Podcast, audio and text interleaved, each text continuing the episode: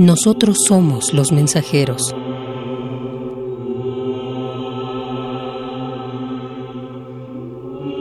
Nosotros no somos quien envía el mensaje. Nosotros no somos quien lo recibe.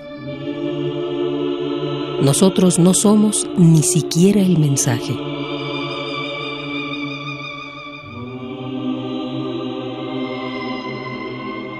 Nosotros somos los mensajeros, solo los mensajeros.